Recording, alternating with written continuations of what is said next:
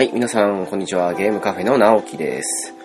えー、前回の、まあ、大の大冒険の回をお聞きになった方なら、なんとなく予想がつくかと思うんですが、本来、こちらでもあの、サッカー会を取るはずだったんですよ。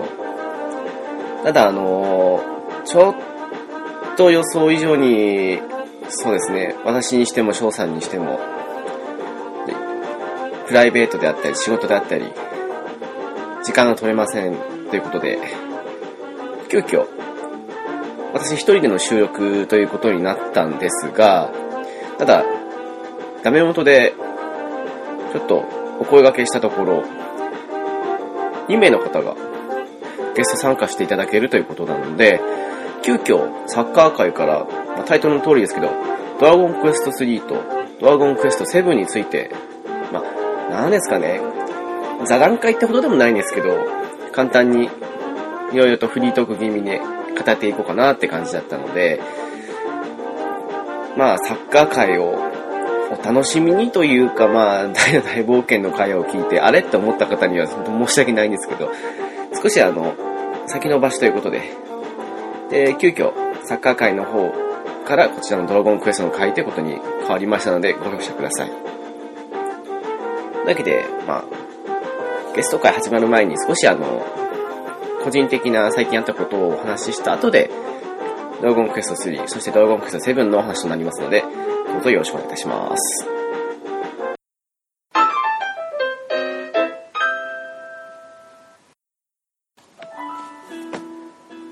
本当はあの、翔さんいる時に、うん、感想ついでに、というのも考えたんですけど、ただちょっと前の回で話してしまった以上、少し感覚空くのもあれだなと思いまして、えっとあの、スターウォーズ、まあエピソード7ですけど、あの、初めて 4D で見てきました。なんでしょうね。とりあえず、3D 描写というか、まあ、3D 映画と同じようにあの、サングラス型のメガネをしまして、で、そこから、そうですね、4つ席が、一塊というか、4つの席が連動して一体として動く感じのあの、まあ、アトラクション的な感じなんですけど、いう席に座りまして、で、あの、我々もあの、4人で行ったので、ちょうどその4つ1つの席を確保しまして、で、見てきたんですが、まあそうですね。2D とはだいぶ違いますね。当たり前ですけど。まずですね、スターウォーズってあの、宇宙船が出てきたり、あと戦闘機出てきたりするんですけど、そういう宇宙船や戦闘機が出てくるたびにあの、その動きに合った、まあ感じであの、席が揺れ動くと。なんだろうな。ジェットコースターの、まあそうですね、なんかああいう感じの揺れに近いんですけど、に合わせてあと、大体あの、そういう、まあ、そうですね、宇宙船にしても、まあ宇宙船は実際このようにはないですけど、何かがね、着陸したりするときにはあの風が起きるわけですけど、そういった風もあの、その画面の映像に合わせて、どこかともなく吹いてくると。うーん、クーラーの風っていうよりは、あの、自然にあの、吹いてくる風に近いぐらいの、まあ、不圧というか、結構あの、一緒に、うちの親とかとも行ったんですけど、まあ、うちの親とかはあの、ちょっと目が乾くというふうに、ずっと言ってはいたんですが、ただまあ私個人としてはあの、その、程よい揺れに対して、気持ちよく風が吹いてくるので、あ、いいなと思って。そういう風と、あと、まあ、画面に合わせて大きく揺れ動く、その椅子であったり。あとはですね、あの、まあ、スターウォーズは正直そんなにシーンなかったんですけど、水しぶきが上がるシーンでは、あの、どっかともなく水が降ってくるんですよね。あれはあの、普通の水ではないのかな、多分。顔にかかってももう1分するかしないかでも乾いてしまうぐらいのものなんで、なんか浴びた時には結構な量浴びたなって感じがするんですけど、実際にはあの、それほどでもないというか、ほんとすぐ乾く感じで、まあ思ったより不快じゃなかったかなっていう。ただ、それを不快に思う方のために、一応席の、まあ、右側ですかね。にあの、水のオンオフボタンってありまして、それをオフにすると一応水が来ないと。一応来ないってことになってんですけど、あの、席が連動してる上にあの、結構な範囲で水が降るので、自分の場所をオフにしてもあの、隣の席の水が降ってきたりと。か、まあ、自分のね、席をオンにしてるよりかは少ないと思うんですけど、まあ、あまり意味がない的な感じで。私としても最初、うん？というふうに思った部分もあったんですが、ただあの、せっかくそういうふうにあの、4D ということで見に行ったので、まあ、ある機能を全て使おうじゃないですけど、水はずっとオンのままで、うん、まあ、やっぱりね、1分、2分もすれば乾く程度だから、そんな気にすることもないかと、いうことで、うん、思ったほどは不快じゃなかったかなって感じですよね。ただ、あの、一番不快というか、あの、まあ、慣れては来たんですけど、ちょっと嫌だったなと思ったのが、あの、耳元から来るエアーですね。あのー、弾丸が飛び交ったりとか、あと、剣先が、まあ、自分の真横を通り過ぎるみたいな、そういうシーンの時に、ちょうどそうですね、自分の席の、ま、ちょうどあの耳の真横あたりを通るぐらいのところにあの、穴が開いてまして、その席についてる穴から、エア、空気がもうプシュプシュって感じで出てくるんですよ。それがなんかあの、まあ、経験ある方ならわかると思うんですけど、あの、耳元に息を吹きかけられると結構ゾクッとすると思うんですけど、まあ、あれを思わせる感じがしちゃって、まあ、もちろんね、あの、銃弾とかの飛び交ってる中をヒヤッとしながら行くのを演出したいからそういう風にしてると思うんですけど、個人的には少し不快というか、むしろ水よりこっちのオンオフの方が欲しかったかなっていうのがありましたよね。だからあの邪道なんですけど、あの、普通に座ってると、ちょうど自分の耳の真横を空気が通る形で来るので、右か左かどちらかの穴の方にあの頭を近づけると、自分の頭に対してあの、風が、そのエアーが来るので、それでどうにか耳元に風が来るのを避けていたっていうような座り方をしたりとか、なんかバカ臭いなと思うんですけど、そんなね、あの、人によっては、まあ、私なんか特に、うーんって思うような、そんなエアーがあったりとか。あとはあの、スターウォーズに関しては、正直そんなに 3D 感っていうのは感じなかったですね。なんでしょうね、あの、うーん、例えば、大きな戦艦、まあ戦艦というよりあの、まあ、飛行機とかが墜落したりして、あの、鉄の塊があの、バラバラに散らばったりとかするシーンとか、あとあの、うん、雪が降るシーンなんかでは、あの、すごく自分の目の前まであの、その破片とかが飛んでくるような、もしくはその、雪が降ってくるような感じの錯覚はするんですけど、まあ通常シーンの 3D に関しては、そこまで飛び出してくるってことじゃないかなっていう。あれはどうなんでしょうね。あの、iMAX3D とかそっちの方で見ると、もっと違うのかもしれないんですけど、少なくとも 4D で、あと、スター・ウォーズで見た分には、まあ、うん、普通に、まあ、3D かなとしか言いようがないというか。ただまあ、その、雪とか破片とかのあたりでは結構自分の目の前まで来るような感じはしましたし、あと、雪が散らばるシーンってあの、あれ何なんですかね画面の横あたりからあの、上から降ってくるんですよね。紙吹雪とも違うんだと思うんですけど、なんか雪みたいにパラパラーっと降ってきて、それがあの画面上全部に降ってるように見えるような演出があったりとか、あれはなんかすごいと思いましたし、あと、雪もそうですけど、例えば、物が燃えているとか、あと、緑が多く生い茂っているような星についたりとか、そういう時にはあの、それに合った香りがしてくるんですよ。まあ正直いい香りかどうかっていうと、うーんって感じもするんですけど、まあ雰囲気作りとしてはいいのかなっていう。あとあの、スターウォーズなんだかんだ言ってあの、派手なアクションシーンみたいなのもあるんで、そういう時にはあの、大爆発が起きるんですよ。そうするとあの、2D の時には普通の画面上の演出でしかないんですけど、4D ですとあの、その爆発が起きる瞬間に、もう、劇場内全てが見渡せるぐらいに、パッと明るくなったりするぐらいの衝撃というかその、まあ、フラッシュが起きたりとか、そんな感じがして、すごく演出には一役買ったかなって感じですよね。なんか一昔前に問題になったようなあの、フラッシュでどうとこうっていう感じの類とは違うんで、多分それで不快になるって人は、うん、いないというかまあ驚きはしますけどね。っていうような、そういう演出もあったりとか。まあでもそうですね、最初のうちはね結構慣れなくて、うーんと思う部分もあったんですけど、だんだん、まあ、2時間半ぐらいの映画だったんで、後半になってくると、急に、急にというか、まあ、席が揺れてっても、あの、特に気にならないというか、なんかもう自然に慣れてしまってる部分があったので、そういう意味では面白く見れたのかなって感じはしますね。まあ、ただいかんせんあの、うん、3D を、その 3D メガネをしてみるのと、それから風が吹くとか、あと長いとか、そういう部分が合わさって、人によっては目が乾くとかあるかもしれないですけどね。揺れも結構程よいので、あの、ポップコーンと飲み物買ったんですけど、まあ、普通に ポップコーン食べながら、ゆらゆら揺れたりとか、でもいけるようなレベルだったので、うん、案がちょうどよかったのかなって。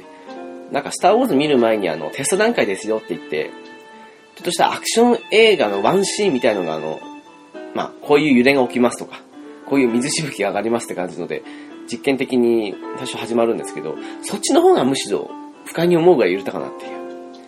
あれ、本当のアクション映画見に行ったらもしかしたらもっと揺れとか、そういうのがすごいのかもしれないですけど、スター・ウォーズに関しては全然快適というか、うん、普通に見れるような感じで、揺れも演出もあったんで。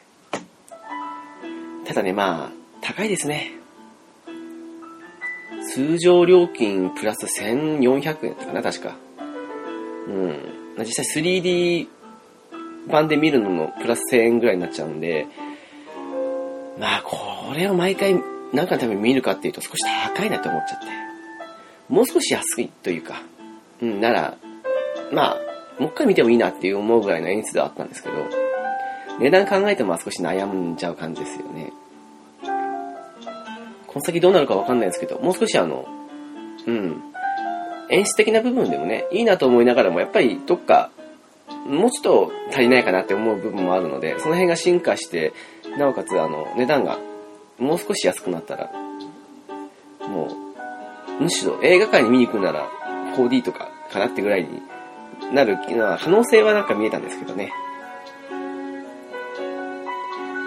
まあ、どっちにせよまあ、うん、自腹じゃないんだったら、うん、4D かなっていう感じはしますけど、今の価格帯とか考えると、ちょっと、うん、何でもかんでも 4D はきついなっていうのはありますね。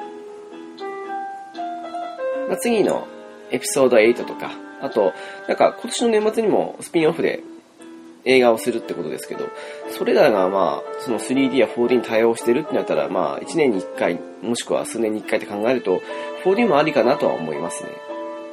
一回見ちゃうともうどんな感じかも慣れてるので、そこまで驚きはしないと思うので、うん。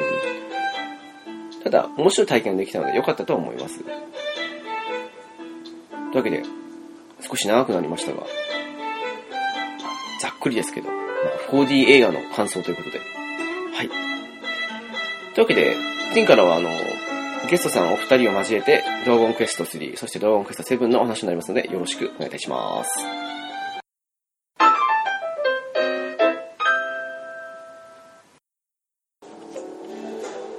はい。というわけで、今回ですが、ゲストがお二人いらっしゃっております。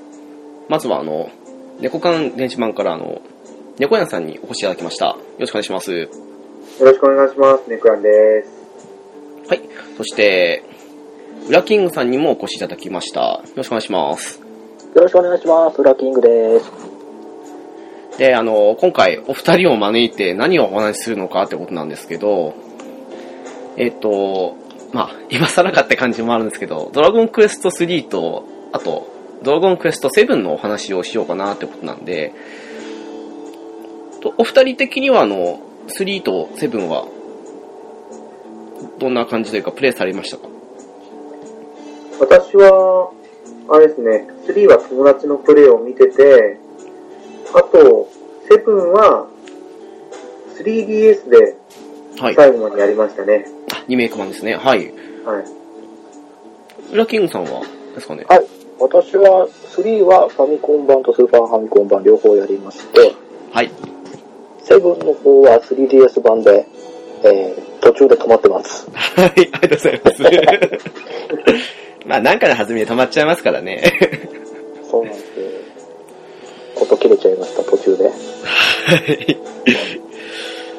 じゃあ、まずはドラゴンクエスト3からってことなんですけど、そうですね、あの、先ほどウラキングさんおっしゃったように、ファミコン版とスーパーファミコン版ありまして、あとはあの、ゲームボーイカラーからも出てるんですね、これ。あ、そうなんですか？そうなんですよ出てました、。出てました。はい無駄に私それもやったんですけど、まあ、なんかちょっとした要素を加わっただけで、基本的にはスーパーファミコン版の流れなんですけどね。そうですね、完全なフリートークなんですけど、もう今更ネタバレもないんで、好き勝手って感じなんですけど、どんな印象ですかね、一応これあの、ドトシリーズ、1、2、3で、ドトシリーズですけど、その最終作にして物語の一番初めになってしまうわけですけど、猫屋さんどんな印象まああの、先ほど、友達のプレイを見ていたってことですけど、はい。あの、なんか、自由なイメージでしたね。ああ、なるほど、はい。だって、主人公一人だけ、こう、キャラ立ちしてるじゃないですか。そうですね、はい。で、あとはなんか職業を決めて、パーティーを自由に選べるっていう感じでうん。やってたから、いや、これ自由だな、楽しそうだなって思いましたね。あ、でも、プレイ自体には至らなかったってのはやっぱり、あの、持っていなかったとかそういう感じですか？そうですね、ちょうど買う機会がなくて、うーん。あの、Wii で一回セットが出たの覚えてますか？あ、 One、Two、Three セットですか？はい。はい。あの時も買うかどうか悩んだんですけど、うんうん。あれってなんか、ファミコン版と、スーパーファミコン版がそれぞれ入ってるっていうだけだったんで、そうですね、はい。なんか、それだったら、まあ、まだ買わなくていいかなとか思ったんあー、なるほど。でも、これ、スーパーファミコン版の3って結構面白いんですよね、ウラキングさん。そうですね。大所で新しい用途も追加されまして。あの、スゴロクがあるのって3ですか？そうです、はい。そうですね。おーあれはちょっとびっくりしましたけどね。はい。あとは iOS で出た時も買おうと思ったんですけど、はい。やっぱり設定金額がちょっと高めなんで、まあ、ドラ系価格ですよね。そう、手が出なかったんですね。なんか、今更ながらかもしれないですけど、あの、何ですかね。えっと、ドラクエ9ってプレイされました？9はやってないんですよ。あ、そうですか。ウラキングさんは？もうやりました。あ、やりました。あのー小さい、あ2、3頭身だと思うんですけど、小さいキャラクターが、あの、それぞれ、顔とかも設定できて、で、装備変えると、その装備も見た目通り変わるんですけど、なんか、ああいう形のままで、3をそのまま 3DS あたりにリメイクしてくれたらなとは思ったりはするんですけどね。ああ、確かにそれ面白そうですね。ただまあ、永遠、まあ、い今リメイクしても古いと思うんですかね、これ。ストーリー的な、まあ、王道といえば王道ですけど、うん、なんか、今の時代と合わない部分もあるのかもしれないですね。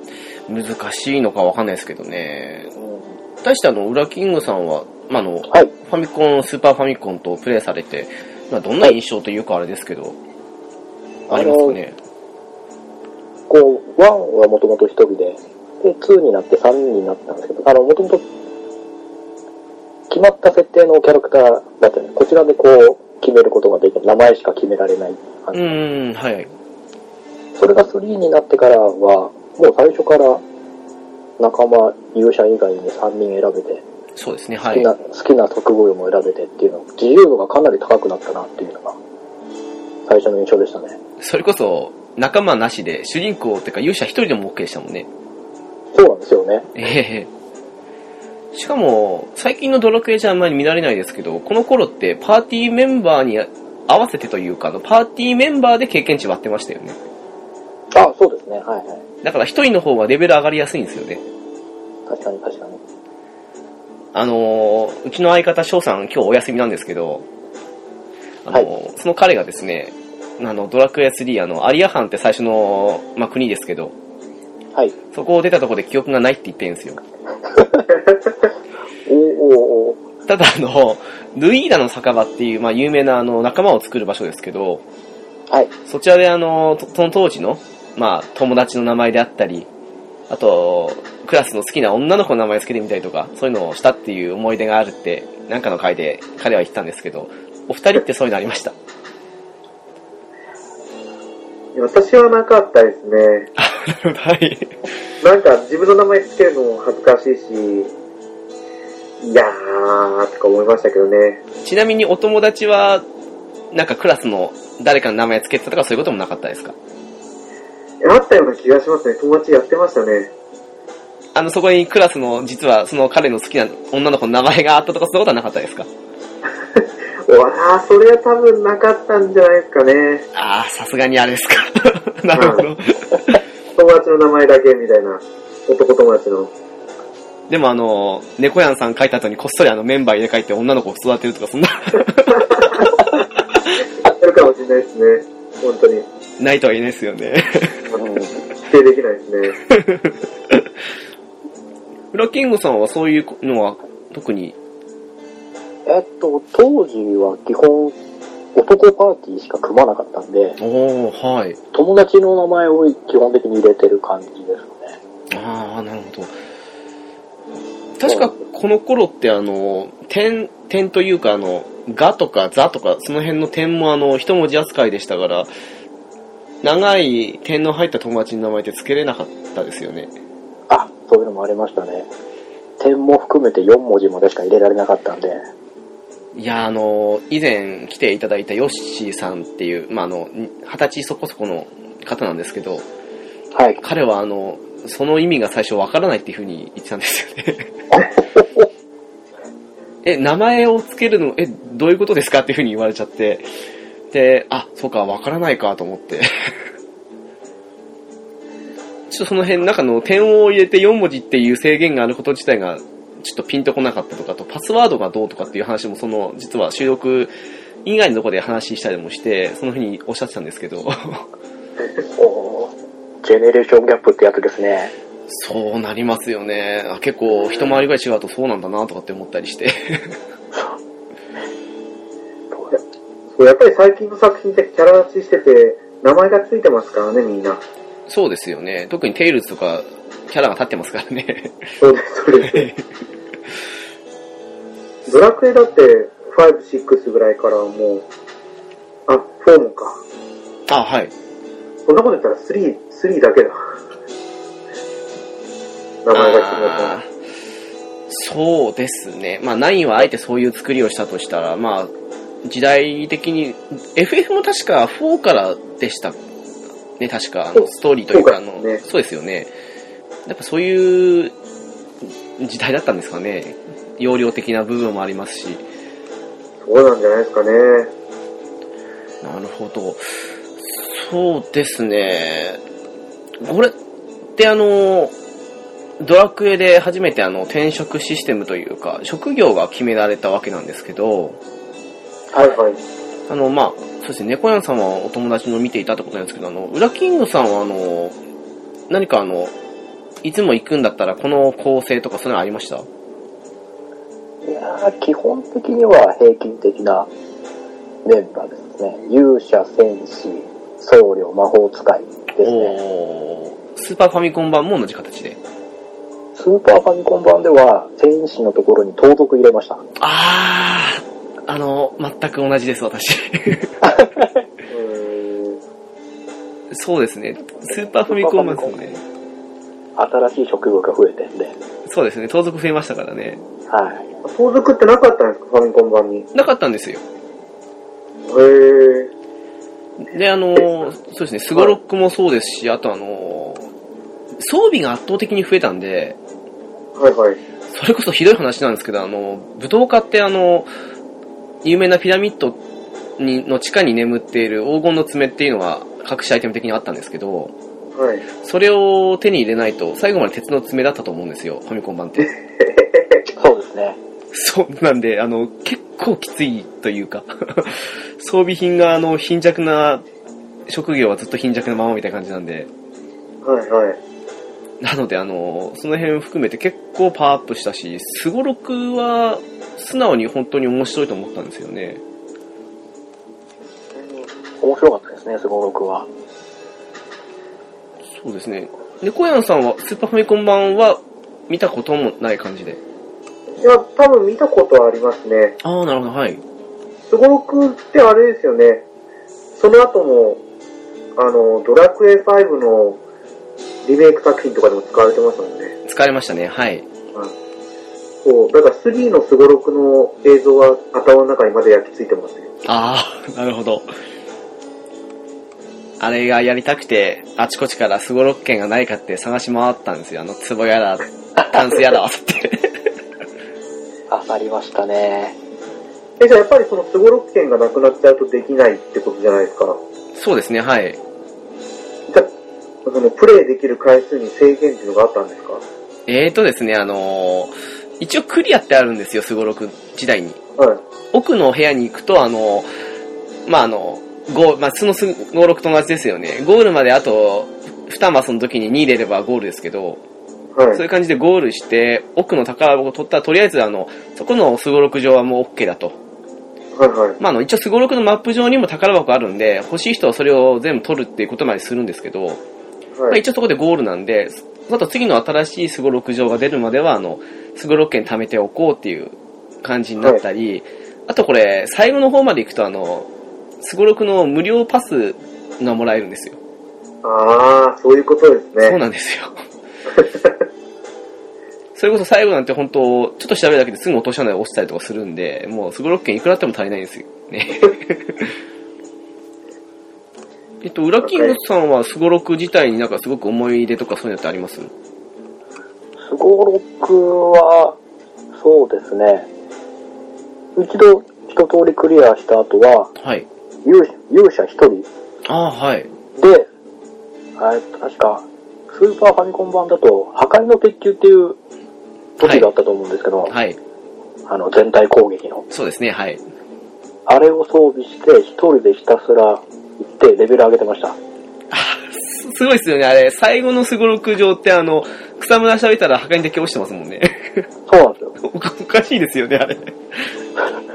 そんなところに落ちていいのかっていう、ゴロゴロしてましたね。すごかったですよね。はいまあ、ある意味お祭り的な部分でしたけど。そうですね。ただ、そうですね、スゴロクもそうですし、あの、まあ、ありとあらゆるものがパワーアップしてたので、あの、Wii、あ、Wii、ん？あ ?Wii か。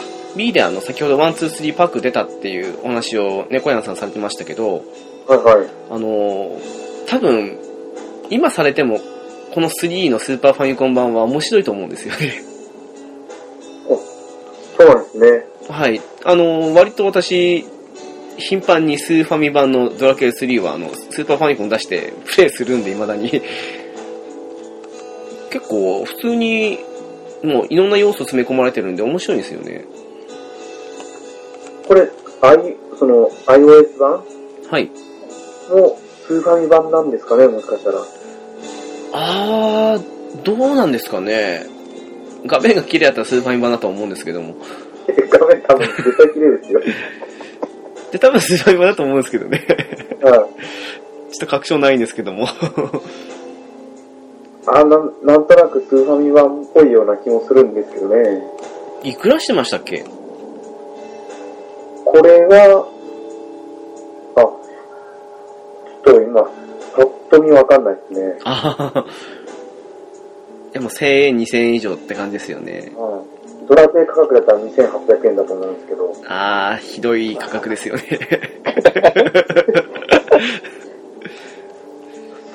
なるほど。ちょっと安くしてくれてもいいんじゃないかと思うんですけど、そうですよね。千、うん、まあ、1800円が限界かなっていうのもありますけども。5なんか1800円なんですけどね。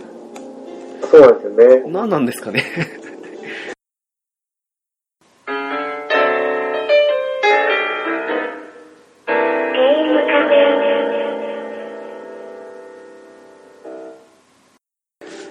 あとはそうですね。うーんと、これよく言われてる話なんですけど、あの、バラモスがラスボスだと思い、思った時期ってありませんでした、最初やった時はあそこで終わりだと思ってましたね。そうですよね。結構ボリュームありましたしね。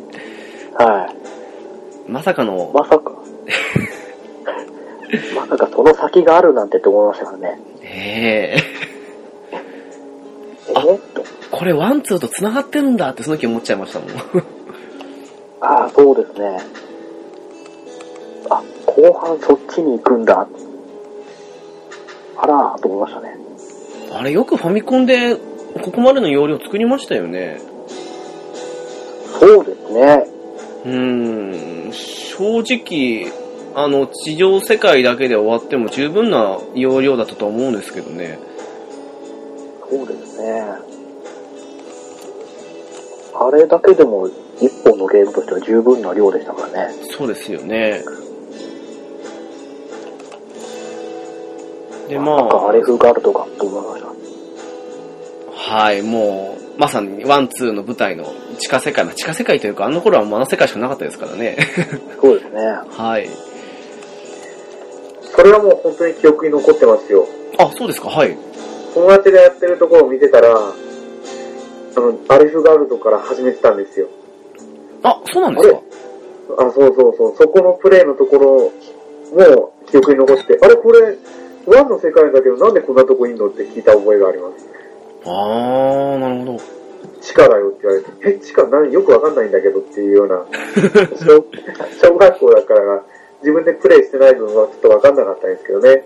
うーん。改めてこうやって話聞いたりすると、あ、そっかそっか、3が一番最初で、 one、two とかってなっていくんだなとか思いましたね。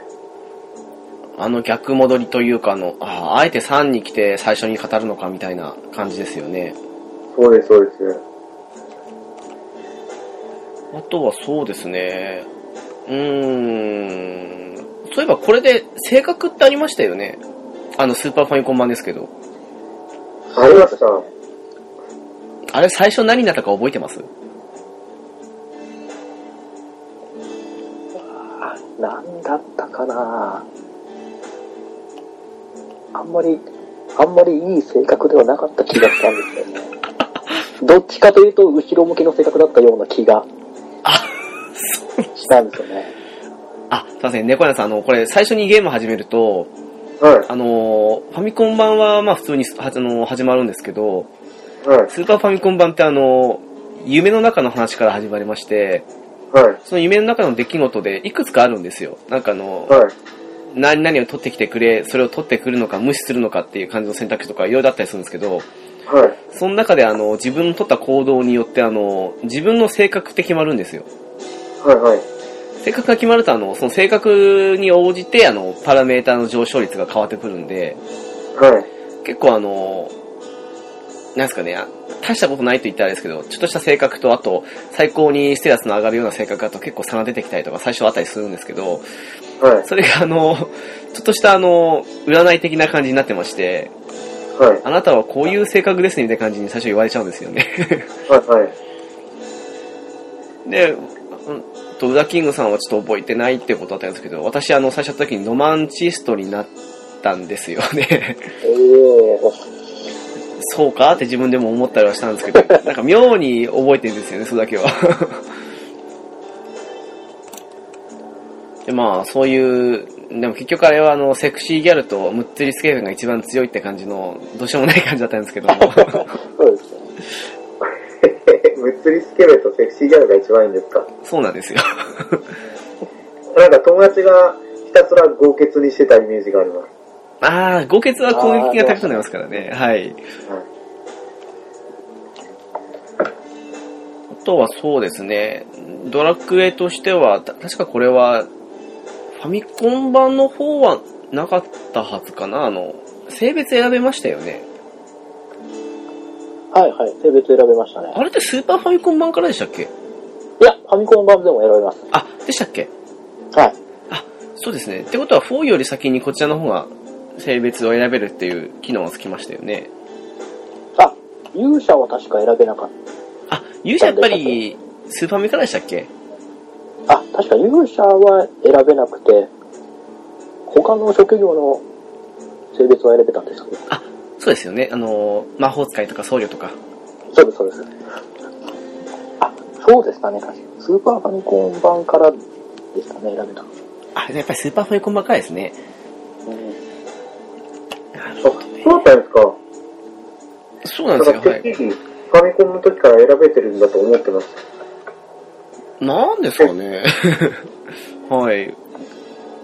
なんか、ファミコン版、そうですね、なんかずっと男勇者で来てた感じですからね。ここ新しいので、記憶がこう、上書きされてるんだなと思いますね。いやー、そうなんですよね。あの、以前あの、猫屋さんのされているポッドキャストにお邪魔させていただきましたけど、はい。その時にもあの、ちょろっと沼サガの1の時の話にした時にあの、もう完全にミンサガに上書きされてるっていう話を したんですけど、もうまさにそんな感じというか、はいはいはいはい。追加要素なんだったかなみたいな感じの部分だけ覚えてるみたいなところなんですよね。いや、もうやっぱそうなっちゃいますよ。で、あれ？え、違ったっけ？そんなの入ってなかったっけ？ってやっぱなりますからね。そうなんですよね。どうしてもなんかあの、ごっちゃになってしまって、もう、都合いいとこだけ、そっちの方みたいな感じで。そうです、そうです。そう記憶の中でいいとこ取りですよ。いや、まさにそんな感じになっちゃいますからね。うん。ファミコン版でもそっちの方がいい時もありますからね。はい。そうそう。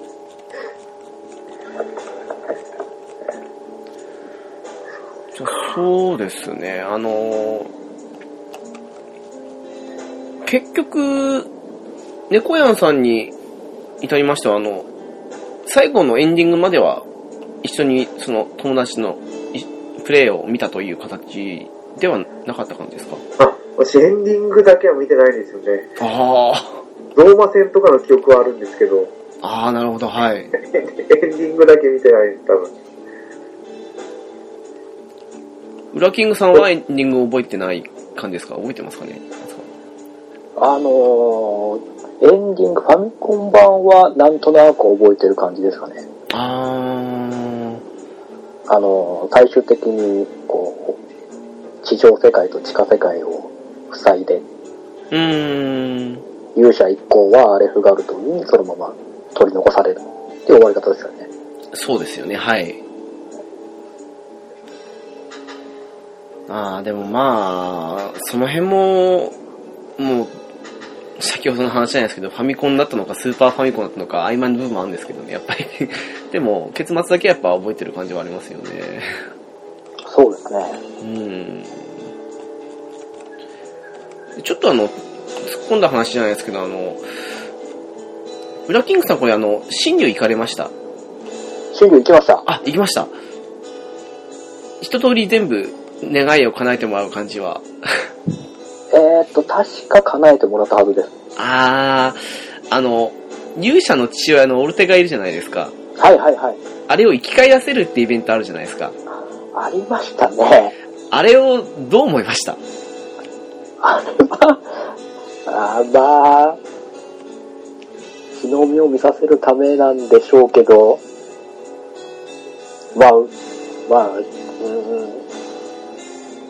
悪悪くはあまり感じませんでしたけどね。あー、なるほど、はい。直樹さんはどう思われたんですか？あれ、あのーすっごくあのーなんですかね。いや、ファミコン版の方は一回やらないじゃないですか。そうですね。はい。で、あの、その後に、結局、5が出て、5の方でパパスも、まあ、なくなって、最後、一回やらないままって感じですけど、はい。そういうのを見た後に、ちょっと、これで一回見て少し、あれ？って思っちゃって。あの、あ4の時も、結局、ロザリーにしても、あの、えっと、勇者の幼馴染のシンシアにしても、一回やらないで終わるはずじゃないですか、ファミコンの方は。ーそうですね。そういう流れで来てたのに、急に生き返ったぞみたいに思っちゃって。かと思ったら、4のリメイクでは、あの、みんな生き返るみたいな感じになっちゃうし、あれっていうふうに思っちゃったとこが個人的にあったので、少しその辺をお聞きしたいなと思ったんですけど。やっぱそういう要望が多かったんじゃないですかね。やっぱそうなんですかね。オルテガも使いたい。あー、なるほど。まあ、スーパーファミコン版結構経ってましたよね、ファミコン版から。8年ぐらいですか、確か。なんかこう、イフ的な要素もいっぱい入れたかったんじゃないですかね。うーん。そうやないですかね？そうだと思いますね。え、オルテが使えるんですか？いや、オルテガは使えないんですけど、ただあの一、回らせることはできるんですか？そうなんですよ、はい。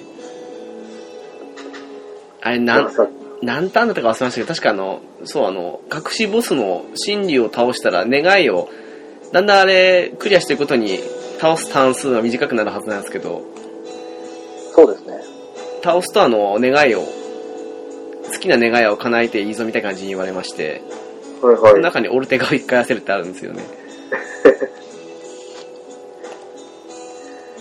まあ、いいと思う人もいたのかなっていう、なんだまあ、いいのかなって思いますけども、個人的にはまあ。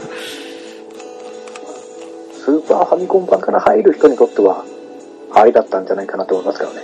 やっぱそうなりますかね。ね。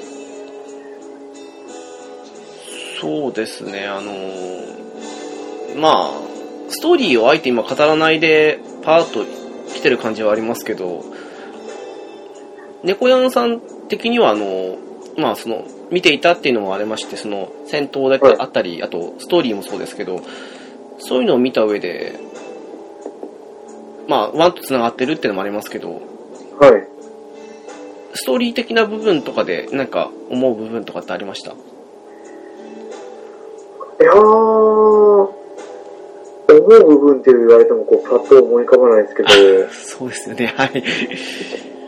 でも、その、3の記憶って言ったら、はい。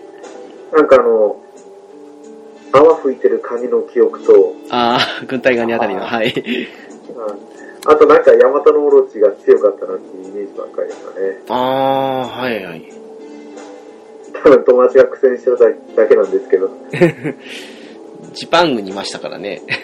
そうです、そうです。まあ、ジパング日本じゃんと思ったんですよ。あれ、世界地図と似てますもんね。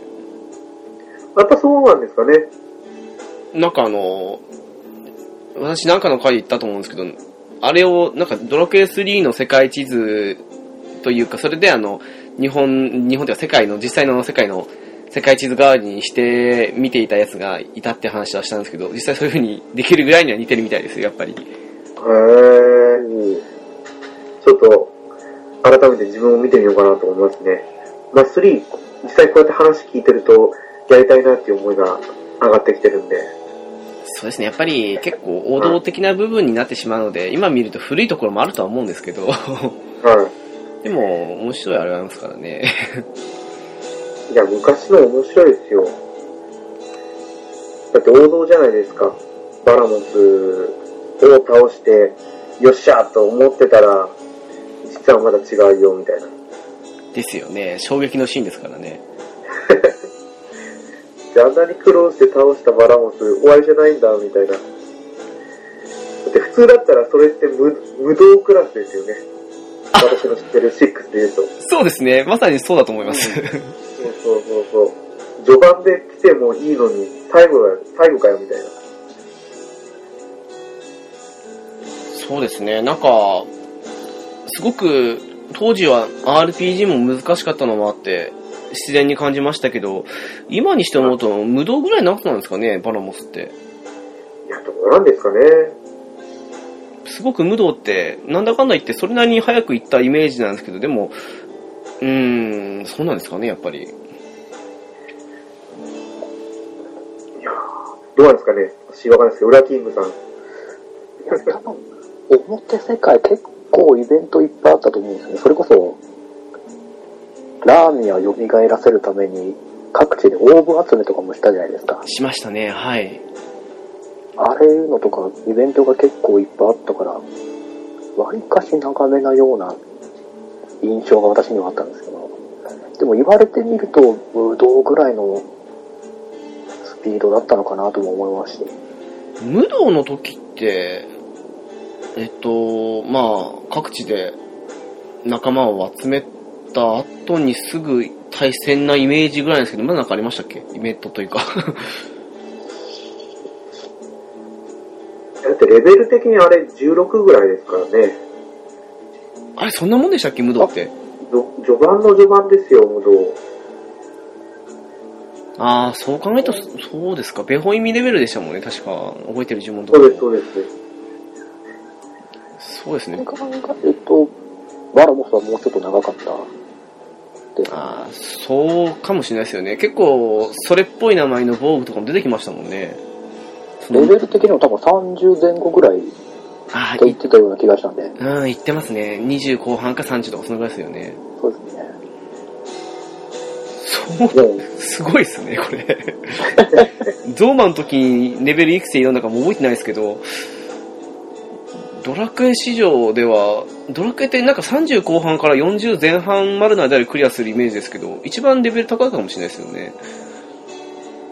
そう考えるとそうかもしれないですね。あの、今、オーバー集めとかっていう部分で、ウラキングさんにちょっとおっしゃっていただきましたけども、あの、ウラキングさんとしては、あの、ストーリー、その、ここがすごい印象的だったなとか、そういうのってありますか？あの、地球のへそって場所を覚えてますかね？ああ、はい。あの、引き返せでしたっけ？勇者一人ではい。挑んでて、オーブ取りに確か行くイベントだったと思うんだけど、はい。あそこがなんか印象残ってますかね？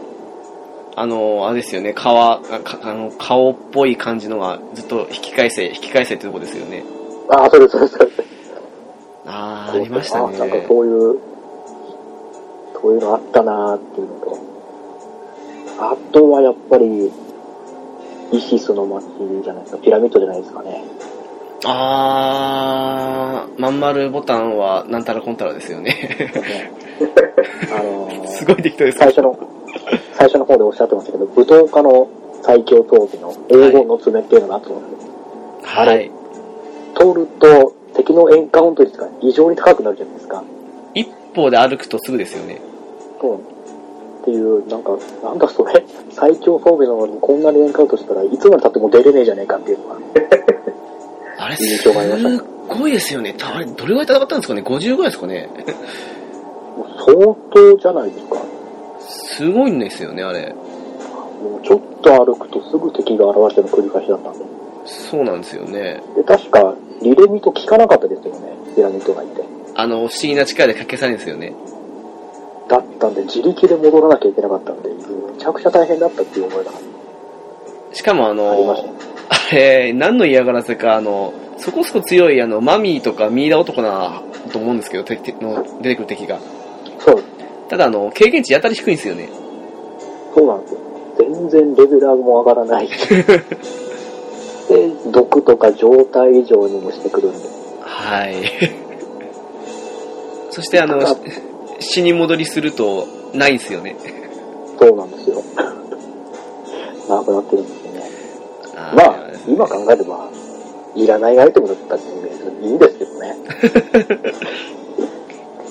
スーパーファミコン版だともっと強いの出てきますからね。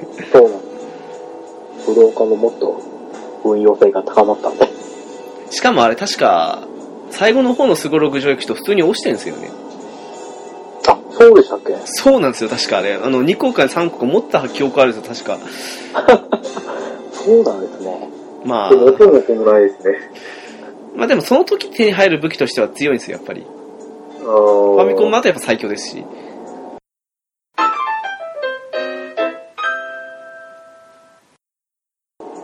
そう、さっき聞いて思ってたんですけど、はい。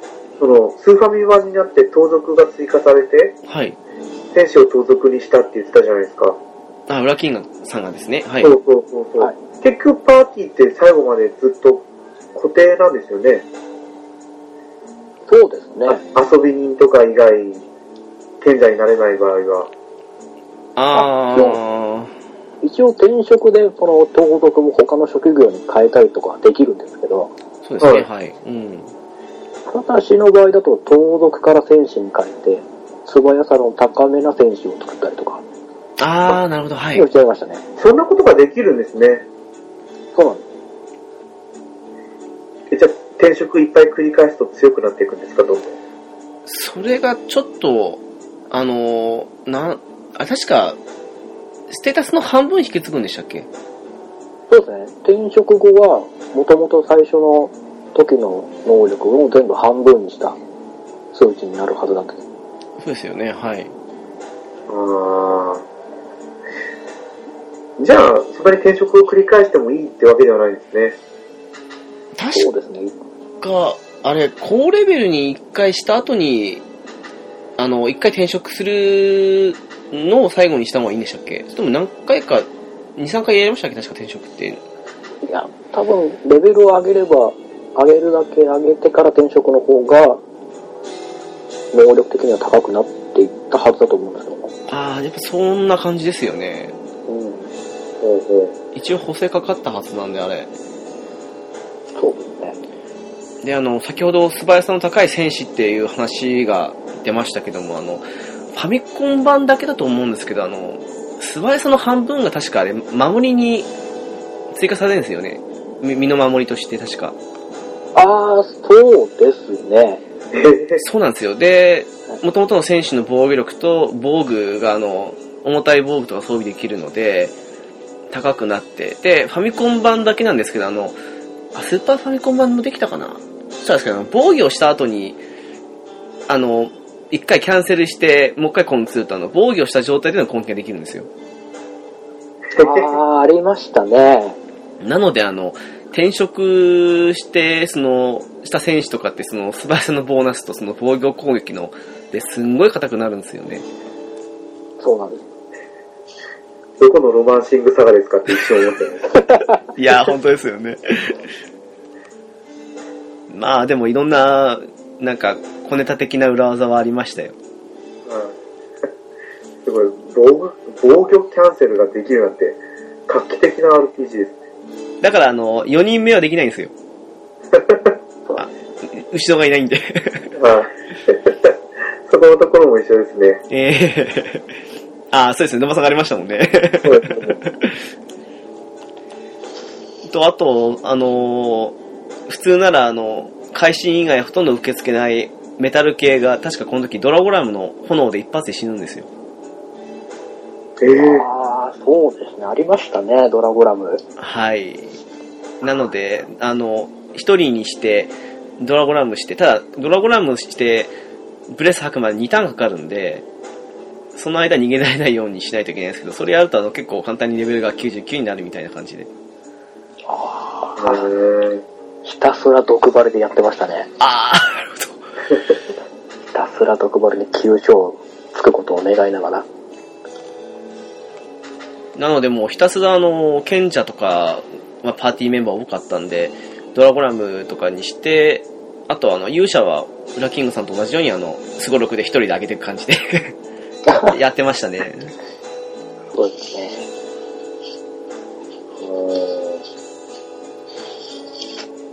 そっか勇者がドラゴラムを覚えるんですよね。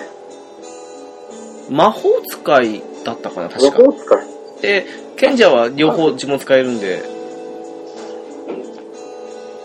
勇者は確か専用がアストロンっていう呪文があったと思うんですけど、アーストロン。はい。パーティー全員鉄の塊になって攻撃を一切受け付けないっていう。あれはどういう時に使う呪文だったんですかね？アストロンですか？はい。あのー、いや、ちょっと、個人的な見解なんで、ちょっと、その後にあの、ウラキングさんのお話も聞きたいんですけど、私としては、あのー結局、あの、パターンがわからない敵の時に、どんな攻撃してくるのかなっていうのを見定めるために使うのと、ああとはあの、当時のスーパーファミコンゲームによくあったと思うんですけど、あの、行動パターンが決まってる敵いるじゃないですか。そうですね。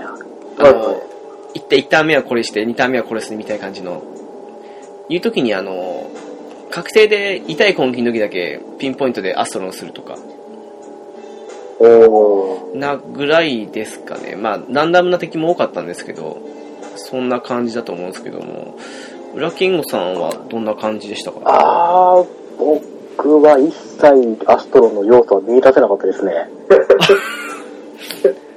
あれって確か、効果が解けるのもいつかわかんないかったですよね。あー、どうしたっけ？なんかシリーズごとによって違いますよね、これ。あれ多分2ターンから4ターンぐらいだと思うんですけど、あー、そうです。はい。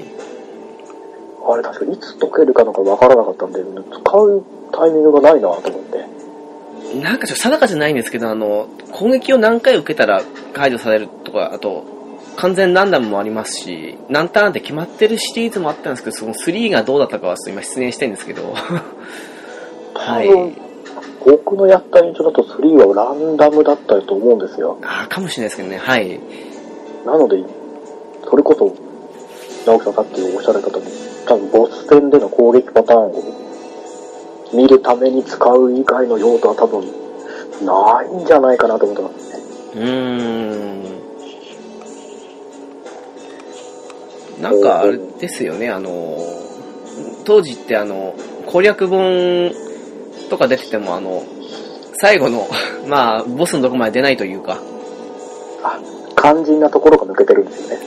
そうなんですよ。この、この先は君の目で確かめよう的な感じに言われちゃうわけですけども、そういうのもあったんで、あの、友達の情報か自分で調べるしかないところがありましたからね。そうなんです。当時は大変ですけどね。そういう意味で言うのはアストロンって多分そういうためのものだったのかなっていうふうに思わなくもないんですけどもね。ああ、そうかもしれないですね、今思えば。今だといらないと思うんですよね。そうですね。もうちょっと使い勝手が良ければ話は違うんだろうけど。はい。でも、ドラクエモンスターズの時はすごいお世話になりましたよ。あはい。友達と対戦するときに、ああ大体、アル、アルテマじゃなかった。ー、マダンテですか？まだって撃ってくるから、アストロンかけて、ガードしてからこっちが攻めていくとかってやってましたね。あれも駆け引きですよね。ははいい。普通そうですよね。真っ先に使いますよね。あの、し何も考えずに。だから、本当にあの時だけアストロンは日の目を見てましたね。いやー、なんかすごいですね。猫屋さん作詞ですね。あそういえば、ジョーカー3買われるんですか？いや、ジョーカー系は買わないですね。あー、なるほど、はい。ジョーカー2だけやったことありますけど、あ、通常版の方。はい。あー、なるほど、はい。1もやってないし、なんか多分3も買わない予定ですね。うんうんうんうん。なんかもう、あの、スカウトになってからちょっと自分の中で違うっていうところがあったんで、あー、そうですね。変わりましたもんね、ジョーカーから。ははい。い。一応リメイク版の、普通のテリーと、あとイルルカはやりましたけど、あっちもスカウトですもんね。そうなんですよ。なるほどだ。からなんかこう、しっくりこないんですね。うーん。えっと、ウラキングさんはモンスターズ関連は全くですか？それとも、えっと、イルルカもテリーもやってますし、ジョーカーも2まではやってますね。おー。3は買われる予定はないって形で。いやーなんかもう、それこそポケモンじゃないですけど、なんかこういう、あれに近いのかなと思ったんで、あんまりあ手を出そうとは思わないですね。そうですよね。歴代のボスが次々追加されるぐらいになってきてるとこありますからね。基本やってることは変わんないんで、うーん。ってなっちゃいます。いやー、わかります。同じ理由で私も買わないんですけど。そうなっちゃいますよね。そうですね。うーん。じゃあまあとりあえず、そうですね。3としてはこんな形というふうに思ってるんですけども、何か最後に一言ございますか？うん、まあ、この3限定ってわけじゃないんですけど、はい。まあ、あの、私今最近、犬眉毛で行こうっていう漫画をよく見てるんですが、はい。ちょっとドラクエ会があったんですよ。ああ、はい。で、あの、その人がやってたプレイっていうのが、あの、主人公じゃないキャラクターに自分の名前をつける。ふんふんふん。他人任せプレイっていうのをやってましたね。なるほど。こんな、こんな遊び方があるのかとか、本当に思いまし